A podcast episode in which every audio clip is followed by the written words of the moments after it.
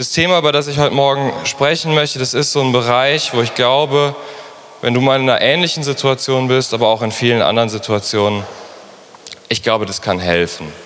Ich glaube, das ist einer der Schlüssel zu ganz, ganz vielen Dingen und vielleicht auch eines, einer der Schlüssel, den wir häufig einerseits missverstehen und andererseits außen vor lassen. Und das ist das Thema Heiligkeit. Und ich möchte mit euch ähm, zunächst mal das Gleichnis vom Hochzeitsmahl lesen. Ich habe nur einen Auszug davon. Ähm, das steht in Matthäus 22. Das sind jetzt die Verse 7 bis 14. Und was vorher ist, es ist ein Gleichnis, was Jesus gibt. Und der König möchte ein Hochzeitsmahl halten. Und er schickt seine Boten aus ins Land, dass sie die Leute einladen, die Gäste, dass sie ihnen sagen, so jetzt, wir haben vor kurzem eine Einladung erhalten, wir hatten eine Save the Date Karte und dann kam jetzt die Einladung. Und ich denke mal, so ähnlich war das. Es war irgendwie klar, wer die Gäste sein sollten.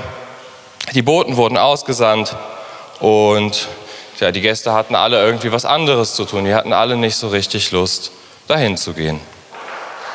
Und dann haben sie teilweise die Boten misshandelt und ich glaube auch umgebracht. Und das ist jetzt das, wo wir mit dem Text anfangen. Ähm, da wurde der König zornig. Er schickte seine Truppen und ließ die Mörder töten und ihre Stadt niederbrennen. Dann sagte er zu seinen Dienern, das Hochzeitsfest ist vorbereitet, aber die Gäste, die ich eingeladen hatte, waren es nicht wert, daran teilzunehmen. Darum geht hinaus auf die Straßen und ladet alle zur Hochzeit ein, die, dort, die ihr dort antrefft. Die Diener gingen auf die Straßen und holten alle herein, die sie fanden. Böse ebenso wie gute. Und der Hochzeitssaal füllte sich mit Gästen. Als der König eintrat, um zu sehen, wer an dem Mahl teilnahm, bemerkte er einen, der kein Festgewand anhatte. Mein Freund, sagte er zu ihm, wie bist du ohne Festgewand hier hereingekommen? Der Mann wusste darauf nichts zu antworten. Da befahl der König seinen Dienern, bindet ihm Hände und Füße und werft ihn in die Finsternis hinaus, dorthin, wo es nichts gibt, nichts gibt als lautes Jammern und angstvolles Zittern und Beben. Denn viele sind gerufen, aber nur wenige sind auserwählt. Ja, die ursprünglichen Gäste waren es nicht wert und dann befiehlt der König einfach, alle einzuladen, die sie finden können. Ich weiß nicht genau, woran das hier festgemacht wird, aber gute wie böse, ich denke, was hier gesagt wird, ist einfach, es wurde wirklich jeder, der getroffen wurde, eingeladen. Und dann kommt der König in den Hochzeitssaal und schaut sich seine Gäste an, die jetzt gekommen sind. Und einer der Gäste hat kein Hochzeitskleid. Nochmal, einer der Gäste hat kein Hochzeitskleid. Fällt euch was auf? Stellt euch die Situation vor. Ihr bereitet ein Hochzeitsmahl für euren Sohn, für eure Tochter. Die ursprünglichen Gäste haben alle nicht getaugt, die habt ihr von der Liste gestrichen. Und dann geht ihr auf die Straße und ladet jeden ein, den ihr finden könnt. Und dann kommt ihr in den Saal hinein und guckt euch die Gäste an und einer hat kein Hochzeitskleid, kein Festgewand. Fällt euch etwas auf? Lucia, du lächelst so. Warum haben die anderen eins? Oder andersrum würde ich fragen, nur einer? Ernsthaft? Nur einer hat kein Hochzeitskleid?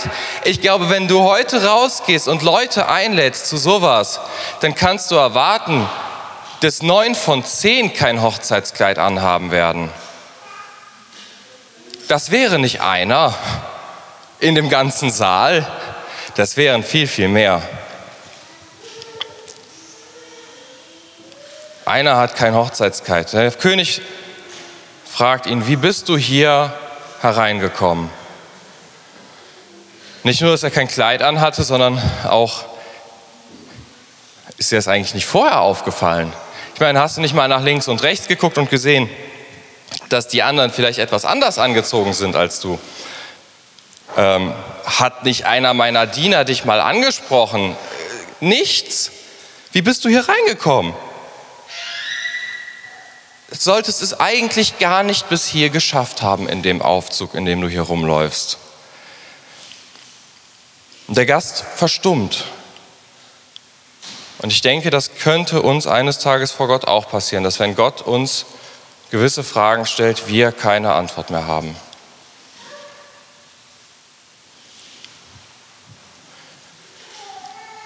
Aber wir haben Jesus und der wird für uns antworten. Aber ich glaube, es gibt Fragen, die Gott dem Menschen eines Tages stellen wird, wo all unser Hochmut von uns abfällt, all unser Stolz uns nicht weiterträgt und wo wir ehrlich vor Gott merken, wir haben keine Antwort. Wir haben keine Antwort auf diese Frage.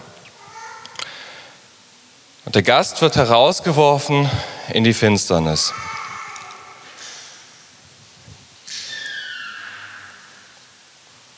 Ja, soweit der hauptsächliche Text für heute. Und die Moral von der Geschichte? Schwierig, oder? Es ist eine dieser Bibelstellen, wo man nicht einfach sagen kann, das und das, das ist jetzt die Moral und das dient einfach dazu, gutes Benehmen und Moral zu lernen. Es gibt ja Menschen, die die Bibel so sehen, aber das passt hier nicht. Das ist eigentlich ein ziemlich harter Text und die Moral ist an der Stelle auch nicht so richtig erkennbar, die hier gelehrt werden soll. Es ist einfach keine Fabel oder irgendwas, sondern dieses Gleichnis das hat einen Zweck und der ist ganz klar und der wird am Anfang beschrieben in dem Text, den ich jetzt nicht, nicht mit drin habe. Aber das Gleichnis dient dazu, die Realität des Reichs der Himmel begreifbar zu machen. Denn Jesus fängt an und sagt, mit dem Reich der Himmel ist es wie folgt. Das ist Realität, was wir hier gelesen haben. Das ist die Realität Gottes, über die wir hier lesen. Das Thema ist Heiligkeit.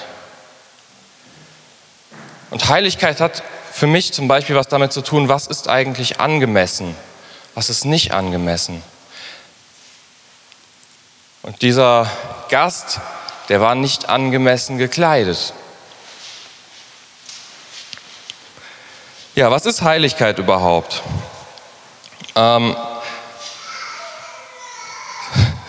ist ein bisschen so ein Wort, was jeder, jeder kennt, jeder hat so ein gewisses Empfinden, was es bedeutet, aber es wirklich auf den Punkt zu bringen, ist recht schwierig. Eine Bedeutung ist es ähm, beispielsweise die Dinge im Tempel, die waren, wenn sie heilig waren, für Gott abgesondert. Das heißt, sie waren nur noch für den Dienst an oder für Gott bestimmt und wurden nur noch dafür verwendet. Und so die ersten Nennungen von Heiligkeit, die ich in der Bibel gefunden habe, das erste, was ich gefunden habe, also ich habe jetzt nicht gründlich gesucht, ihr könnt euch Mühe geben, vielleicht werdet ihr was vorher finden, aber das erste, was ich so jetzt gefunden habe, das ist bei Mose am Dornenbusch. Und zwar als er die Schuhe ausziehen soll. Denn der Boden, auf dem er steht, war heilig. Warum eigentlich noch die Schuhe ausziehen, wenn er eh schon drauf steht? Die nächste Stelle, das ist der Berg Sinai, der durfte nicht berührt werden vom Volk Israel, denn auch der Berg Sinai war heilig und wer ihn berührte, meine ich, sollte gesteinigt werden, egal ob Mensch oder Tier. Der Sabbat, das Einsetzungsopfer der Priester, das, was da nicht gegessen wurde, das durfte am nächsten Tag nicht mehr weiter gegessen werden. Keine Resteverwertung mit dem Heiligen, sondern das wurde verbrannt. Das Salböl, es gab so eine ganz bestimmte Mischung und die durfte auch nur im Rahmen des Dienstes im Tempel verwendet werden. Die durfte niemand zu Hause selber nachmachen. Und dann, ich glaube, es ist im Rahmen der zehn Gebote, ich habe mir jetzt die Stellen hier nicht dazu aufgeschrieben, haben wir die Aussage, Gott ist heilig. Und man könnte heilig verstehen, jetzt nicht auf Gott bezogen, sondern mehr auf uns bezogen. Heilig bedeutet, Anteil an einer Eigenschaft Gottes zu haben. Das, was heilig ist, es hat irgendwie einen Anteil an Gott und an dieser Eigenschaft von ihm, dass er eben heilig ist. Und es ist eine Differenzierung zwischen dem, was eben heilig, was für Gott abgesondert ist, was für den Dienst an Gott verwendet wird, auf der einen Seite, und dem Alltäglichen auf der anderen Seite. Und die Heiligkeit Gottes, die hat Auswirkungen. Das ist nicht so eine, so eine ähm, Nebeneigenschaft von Gott, wo man sagt, ja, es steht irgendwo mal in der Bibel so, dass Gott so und so ist und hat aber eigentlich jetzt ähm, ne, nicht so viel Auswirkungen, die wir sehen würden oder so. Im Gegenteil. Ich glaube, dass das meiste, was wir ähm, über Gott lernen dürfen, aus seiner Heiligkeit herausfließt. Dass die Wahrhaftigkeit, die er hat, ein Teil seiner Heiligkeit ist. Warum glaube ich das? Was lesen wir denn in der Offenbarung, was über Gott gesagt wird?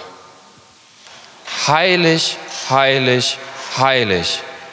Das ist die eine Eigenschaft über Gott, die da genannt wird, die ihn offenbar so sehr charakterisiert, dass statt drei Eigenschaften von ihm zu wählen und sie zu nennen, die eine genommen wird und dreimal genannt wird.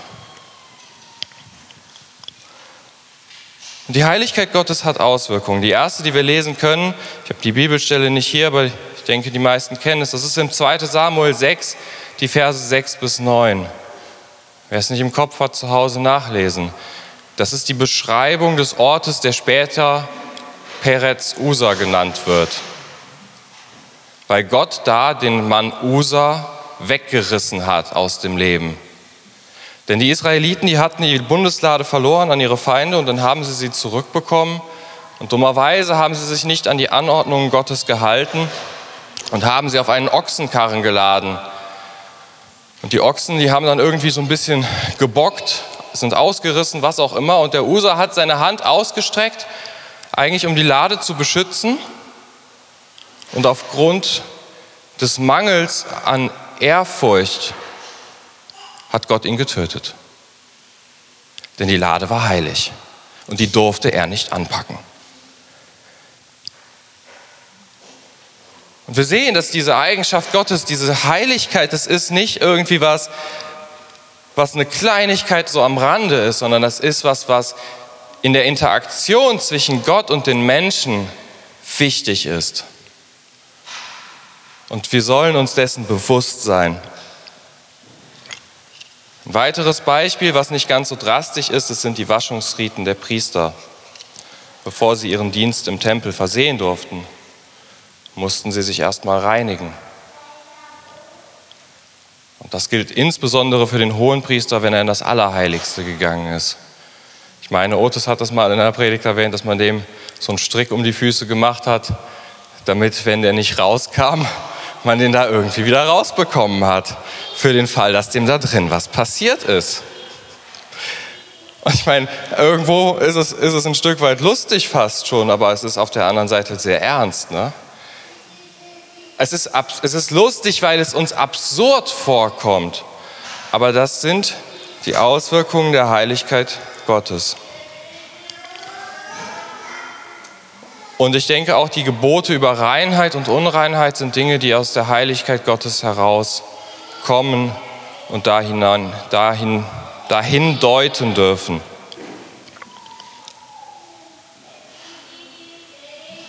Was ist dir heilig?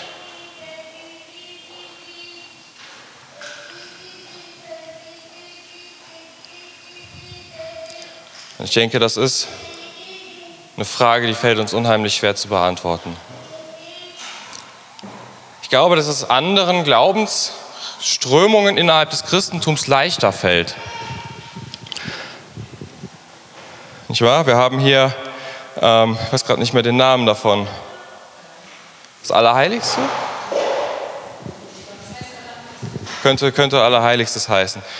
Die Katholiken, die haben da noch so ein bisschen mehr, ich will nicht sagen, dass sie richtiger liegen, aber sie haben mehr einen Sinn für diese Dinge. Sie haben das mehr vor Augen, weil es ihnen in ihrer Lehre mehr vor Augen geführt wird als uns. Wenn der Priester hier reinkommt, kreuzigt er sich und ich weiß gar nicht, verneigt er sich auch? Ich bin mir gerade nicht sicher. Aber man erkennt, wenn der, wenn der Pastor oder Pfarrer, Pastor? Pastor Deris hier reinkommt. Das sieht anders aus, als wenn wir hier reingehen. Das ist keine Wertung, dass es besser oder schlechter ist, aber es ist das, was er lebt und er hat es in seinem Alltag mehr drin. Dieses, es gibt Dinge, die sind höher als ich, die sind heilig für mich. Die erachte ich als heilig und die behandle ich entsprechend und da gehe ich entsprechend mit um. Ich glaube, das ist eine unheimlich wichtige Frage. Was ist dir heilig? Der Titel der Predigt, Heiligkeit, brauchen wir das noch? Ich glaube, es ist schon klar, wie meine Antwort darauf lautet. Aber warum und wie und wo? Und wie könnte man eigentlich überhaupt darauf kommen, dass es nicht mehr gebraucht wird? Und ich habe euch dafür zwei Bibelstellen mitgebracht.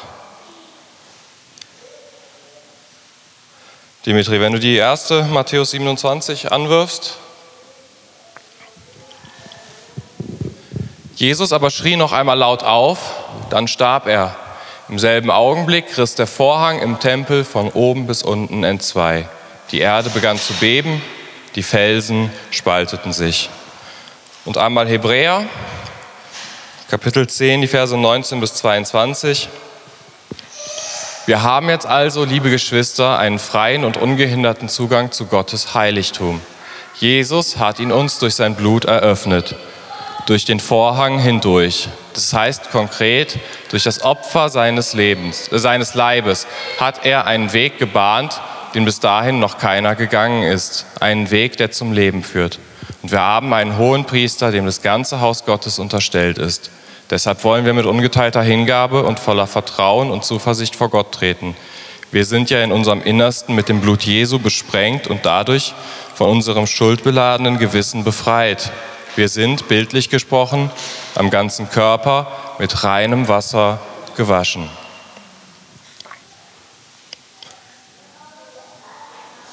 Und das ist so, eine, so ein Spannungsfeld, in dem sich das Christentum schon immer, glaube ich, befunden hat. Das ist wahr. Da würde ich niemals wagen zu widersprechen. Wir haben freien Zugang zu Gott. Und das könnte uns leicht auf die Idee bringen, dass Heiligkeit etwas ist, was wir gar nicht mehr brauchen, weil der Zugang ist ja frei.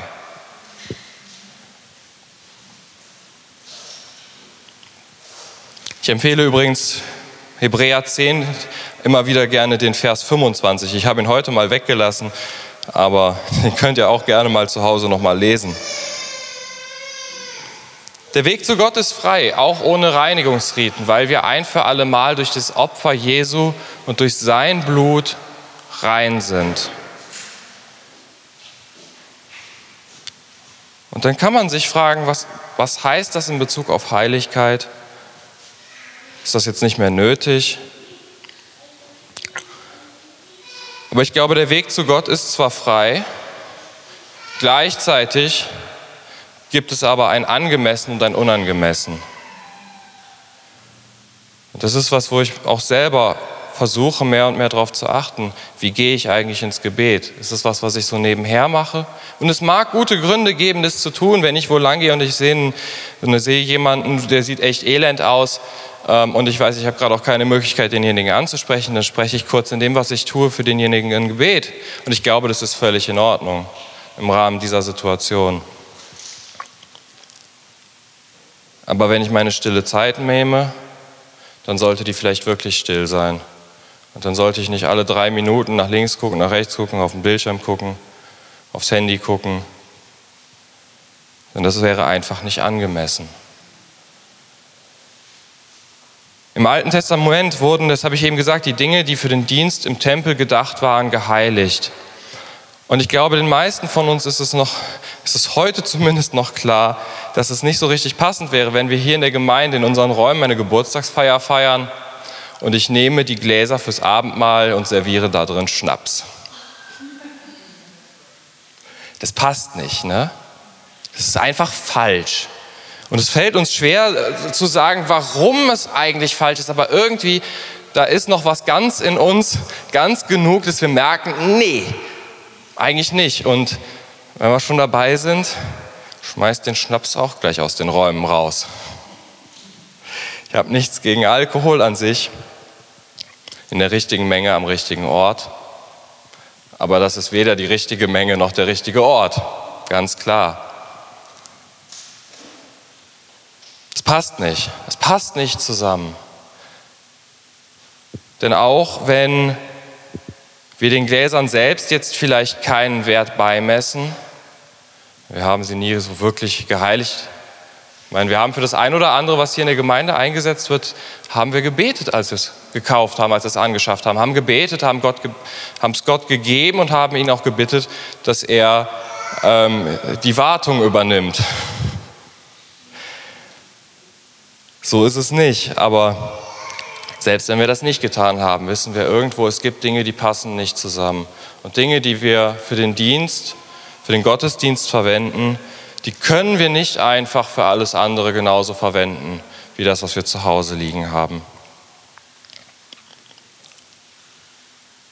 Was ist uns heilig? Was sollte uns heilig sein? Ich finde, das ist eine Frage, die mich beschäftigt. Und ich habe jetzt nicht die Antwort darauf mir zwei, drei Dinge aufgeschrieben, die ich euch, mit euch teilen möchte, aber ich möchte euch ermutigen, denkt zu Hause darüber nach. Denkt darüber nach, was es bedeutet. Eines, was ich glaube, was ganz, ganz wichtig ist, das ist das Zusammentreffen der Heiligen. Ich denke, das sollte uns heilig sein. Wir nennen das auch Gottesdienst.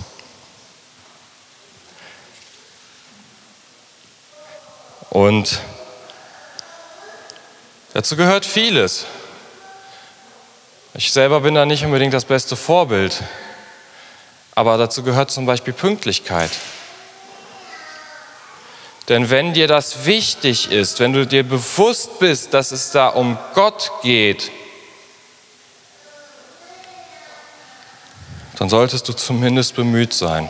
Und wenn es mal nicht klappt, okay, Gott ist uns gnädig und wir bauen hier nicht ein neues Gesetz auf.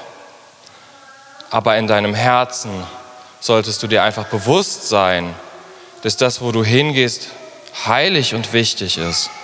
Und aus diesem Bewusstsein heraus kommt der Rest. Nicht aus einem Gesetz heraus, ich sage, ihr müsst pünktlich sein. Das ist einfach nur ein Beispiel.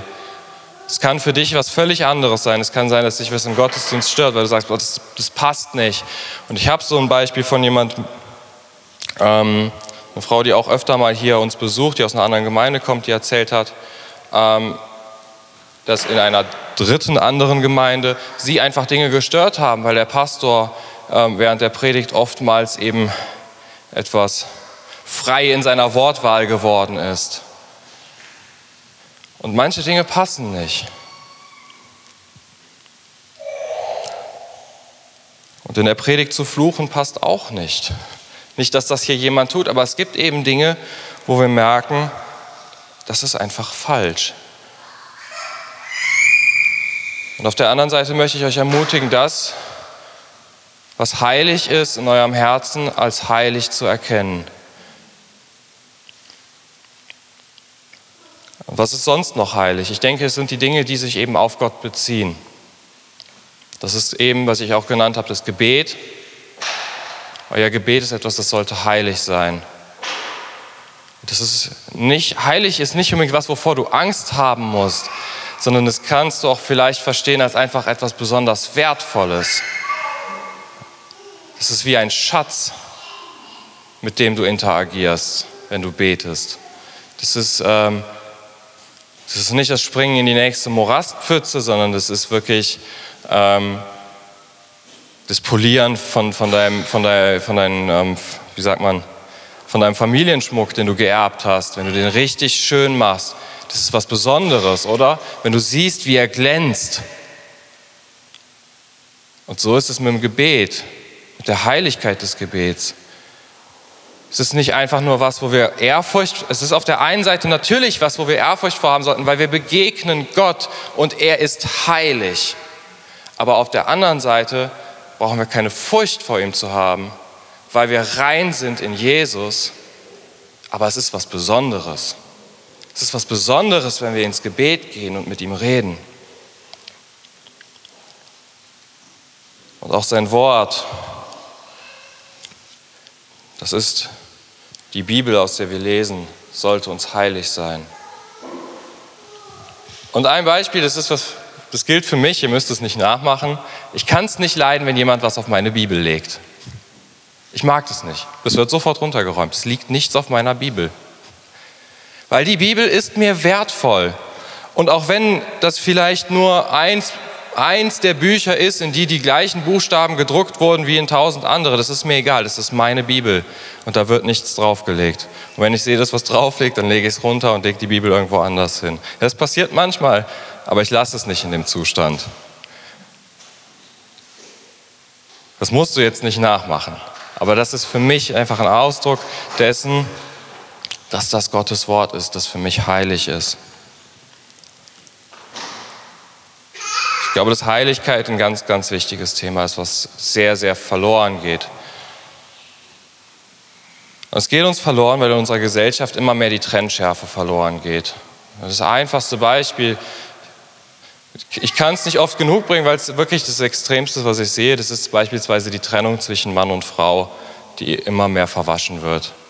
Nicht wahr? Gibt einem Mann die richtigen Hormone, die richtigen OPs und du kannst ihn fast nicht mehr von einer Frau unterscheiden. Und das ist furchtbar. Und das ist aber nur ein Beispiel für das, was in unserer Gesellschaft passiert. Jedes Wort, was irgendwie etwas ausdrückt, was ich sag mal nicht positiv ist, wird versucht durch ein anderes Wort zu ersetzen, damit sich bloß niemand diskriminiert fühlt. Und das, was wirklich passiert, ist, die Trennschärfe geht verloren. Du kannst nicht mehr unterscheiden. Du kannst irgendwann nicht mal mehr zwischen Gut und Böse unterscheiden. Und Heiligkeit ist was, was ganz, ganz klar sich abtrennt von allem anderen. Und deswegen glaube ich, ist es ein Schlüssel an der Stelle zurück zur Normalität, zurück dahin, dass wir Dinge unterscheiden können, dass wir Dinge bewerten können in einer Art und Weise, die hilfreich ist. Und wenn wir uns das Wort Heiligkeit einmal ein bisschen genauer angucken, dann merken wir, dass darin auch andere Worte stecken. Das Heil. Das Heil ist in Gott. Und von Heil kommt auch Heil werden, gesund werden. Heiligkeit hat für mich was mit Wiederherstellung zu tun. Und das ist was, wonach ich mich sehne. Im Moment mehr denn je. Gerade mit all dem, wo wir als Familie durchgegangen sind, wünsche ich mir Wiederherstellung.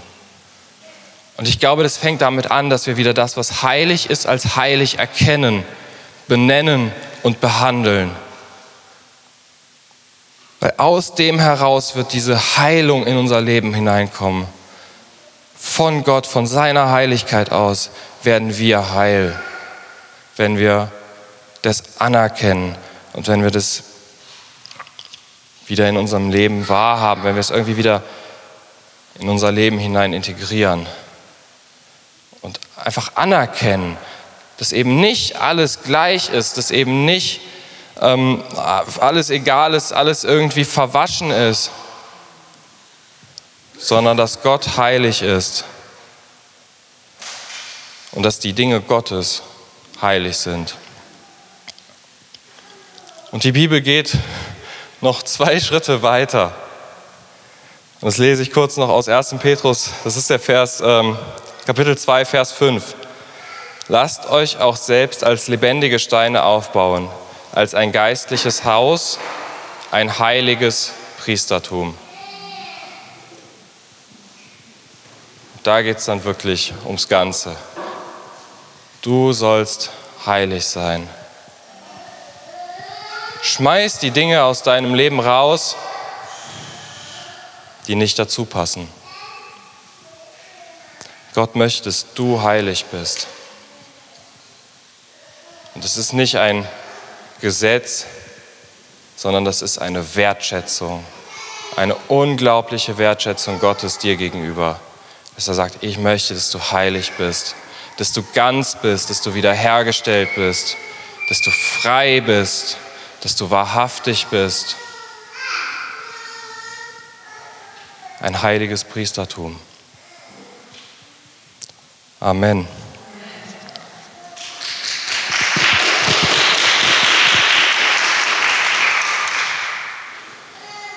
Herr Jesus, danke für dein Wort, das uns immer wieder Trost, Wegweisung, Korrektur und Ermutigung schenkt, Herr. Danke, dass beides gleichermaßen wahr ist. Dass du den Weg zum Vater frei gemacht hast, dass der Vorhang zerrissen ist und wir hinein dürfen ins Allerheiligste. Dass wir hin dürfen zum Vater, geheiligt gereinigt durch dein Blut, Herr. Und dass es auch wahr ist, dass du uns berufen hast, heilig zu sein, Herr. Hilf uns in unserem Leben, die Dinge zu erkennen, die heilig sind und sie wieder so zu behandeln, dass sie heilig sind, Herr. Schenk uns wieder einen Sinn dafür, wo Heiligkeit einfach benötigt wird, sodass auch Heilung in unser Leben hineinkommt, Herr. Ich lege diesen Sonntag und einfach die kommende Woche in deine Hände, Herr. Amen.